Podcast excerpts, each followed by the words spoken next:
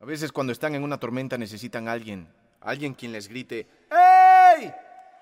¡Vas a poder llegar! ¿Cómo lo sabes?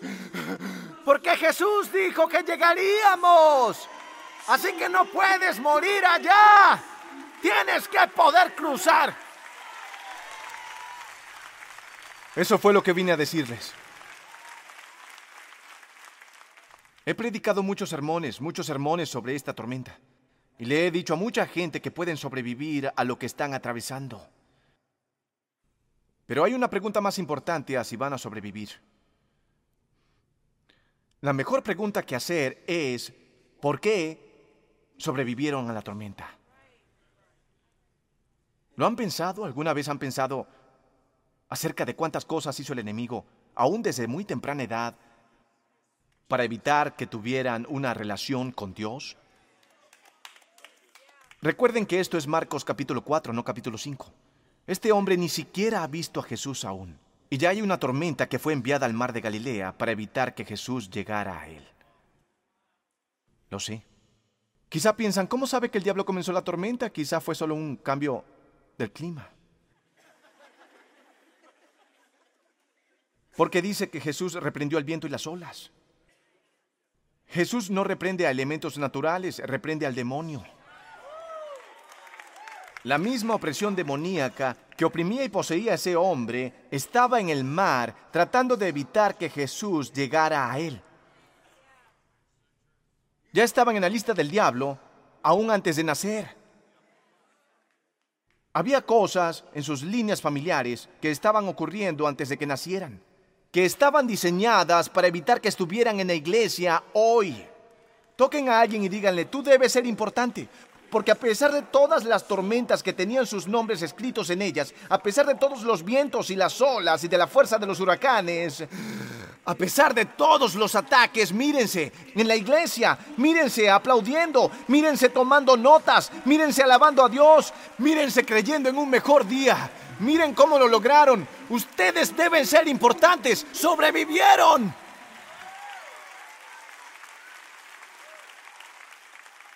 ¿Saben cómo sé que son importantes? Se requiere audacia para llamar a tu sermón, tú debes ser importante. Se necesita atrevimiento para hacer eso. Pero yo lo sé, no por el auto que conduces, no por la casa donde vives, no porque vea cuántos seguidores tienes en Instagram. Sé que eres importante por tu tormenta. ¿Ves el tamaño de tu tormenta? me dice algo sobre tu importancia. El tamaño de tu tormenta me deja saber la importancia de tu misión o asignación. El diablo no va a enviarle una tormenta a alguien si no se siente amenazado. Si atraviesan una tormenta es porque hay algo muy grande del otro lado y ustedes...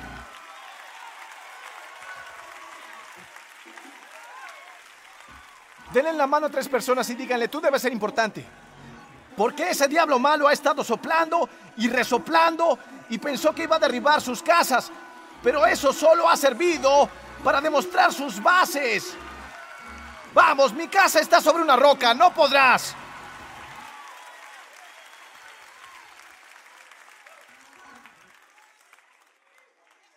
Había estado tan confundido por tanto tiempo. Pensé que la tormenta significaba que Dios me había abandonado. ¿Saben? Pero en este pasaje, la tormenta significa que Él está en camino. ¿Escucharon lo que dije? Si están atravesando una tormenta en este momento, o pareciera que una llegará el jueves por la mañana, quiero que sepan que la tormenta es una señal de que la gracia está en camino. La Biblia dice que la tormenta vino de pronto. En el momento en que Jesús se dirigió a este hombre, llegó la tormenta. No porque Dios no estuviese con él, pero precisamente porque se dirigía en esa dirección.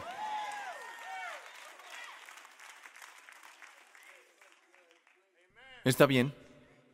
Si eso es cierto, si lo que acabo de decir es verdad, que hay una tormenta que prueba, que nadie ataca, algo que no sea valioso. Les prometo que si fuera a jugar en la NBA hoy, Lebron no me bloquearía. Les prometo que me dejarían correr por toda esa cancha y me dejarían hacer todo lo que quisiera. Me pasarían la pelota alegremente. Tú solo haces guardia.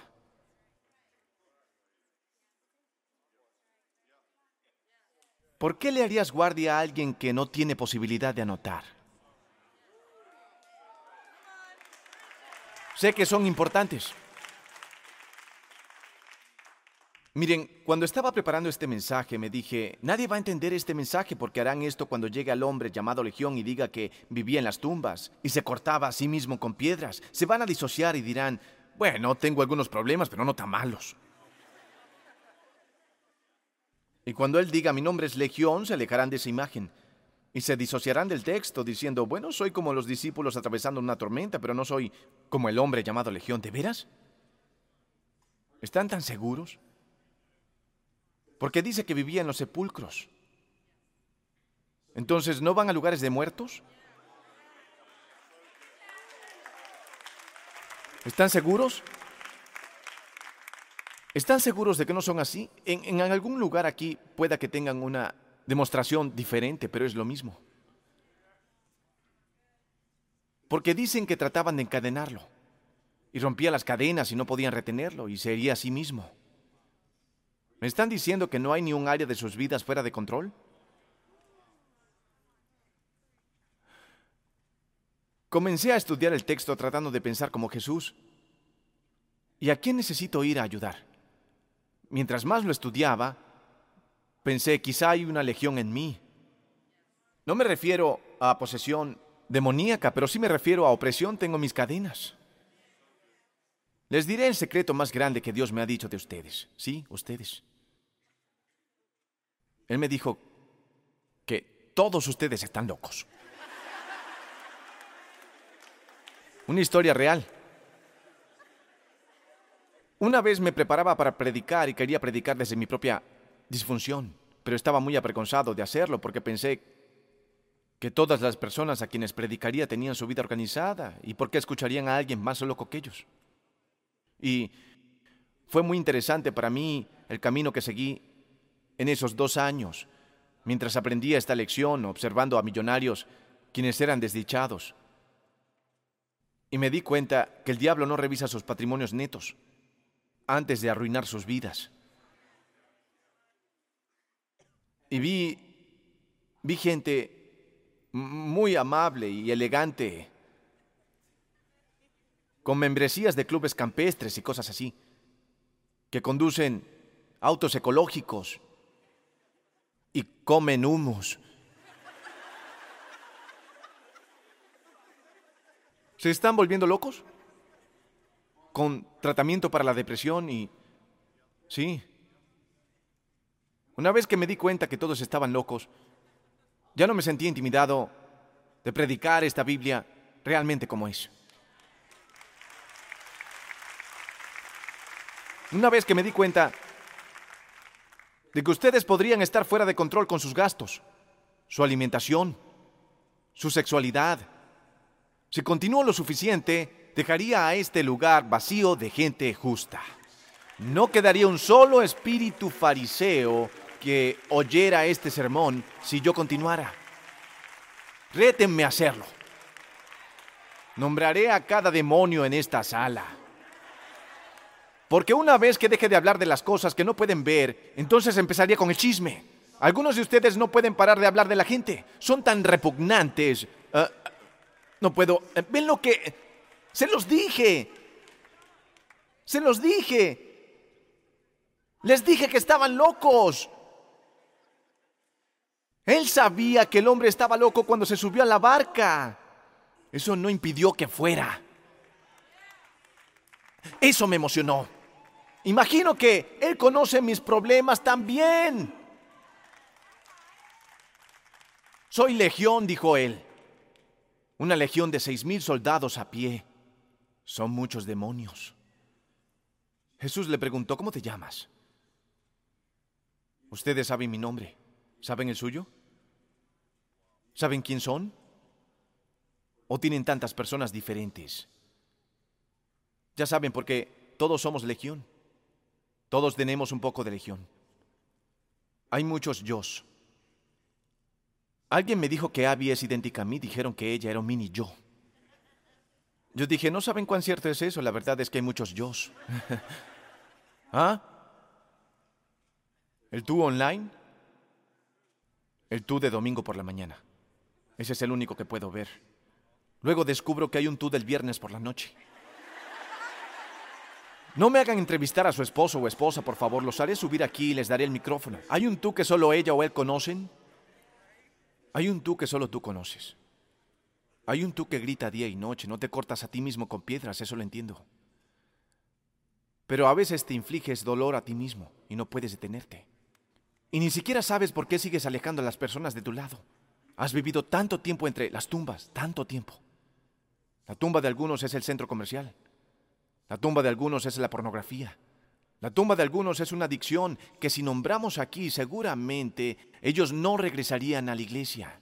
Les sorprendería cuán rápido corren los demonios hacia Jesús.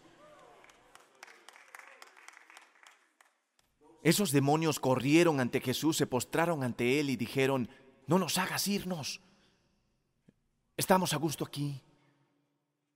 Tenemos a esta gente atada.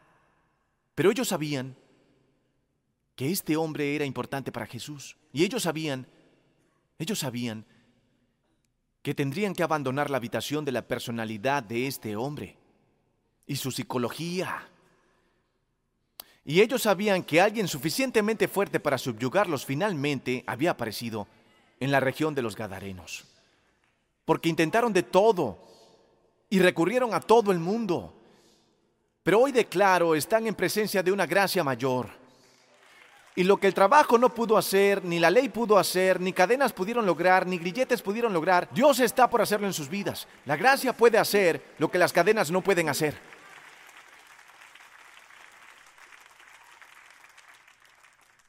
Entonces llegamos a la parte de los cerdos.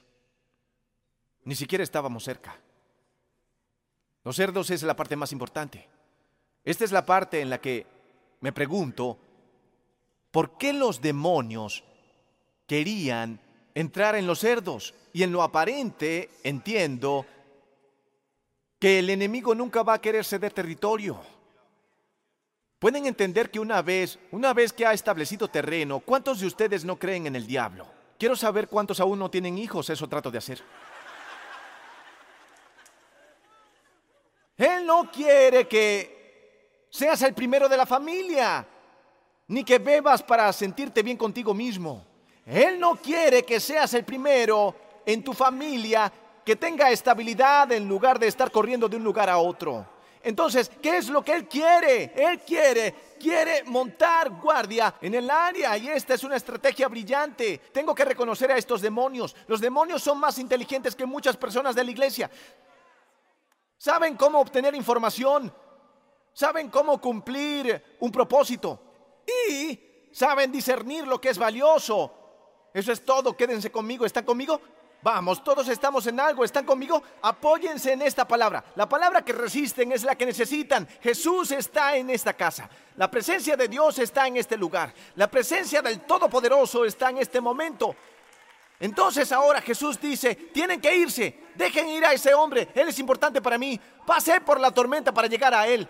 Pasé a través de los truenos y las centellas para llegar a Él. Pasé a través de baldes de agua sacadas del bote de Pedro para llegar a Él. Pasé dos horas atravesando el mar de Galilea y solo tengo tres años para cambiar el mundo. Este hombre es un VIP. Sé que todos se han olvidado de él, pero yo lo quiero. Ahora déjenme decirles algo rápido. Si Él atravesó la tormenta por este hombre y si Él fue a la cruz por ustedes, ¿cuán valiosos deben ser ustedes?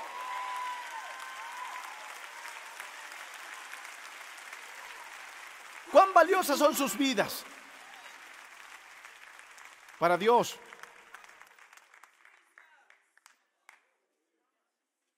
Y Jesús dijo, está bien, pueden entrar en los cerdos. Y entraron en los cerdos.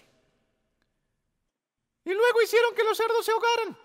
Porque los demonios saben dos cosas. Una, los cerdos no pueden nadar. Pero todos lo sabemos.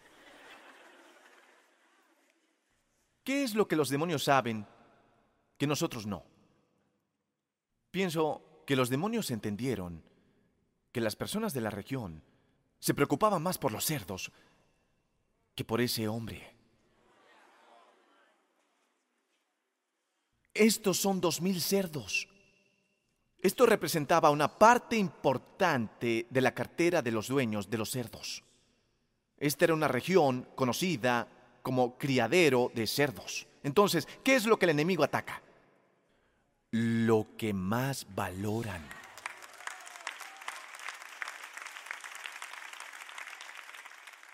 Y él sí sabe lo que valoran.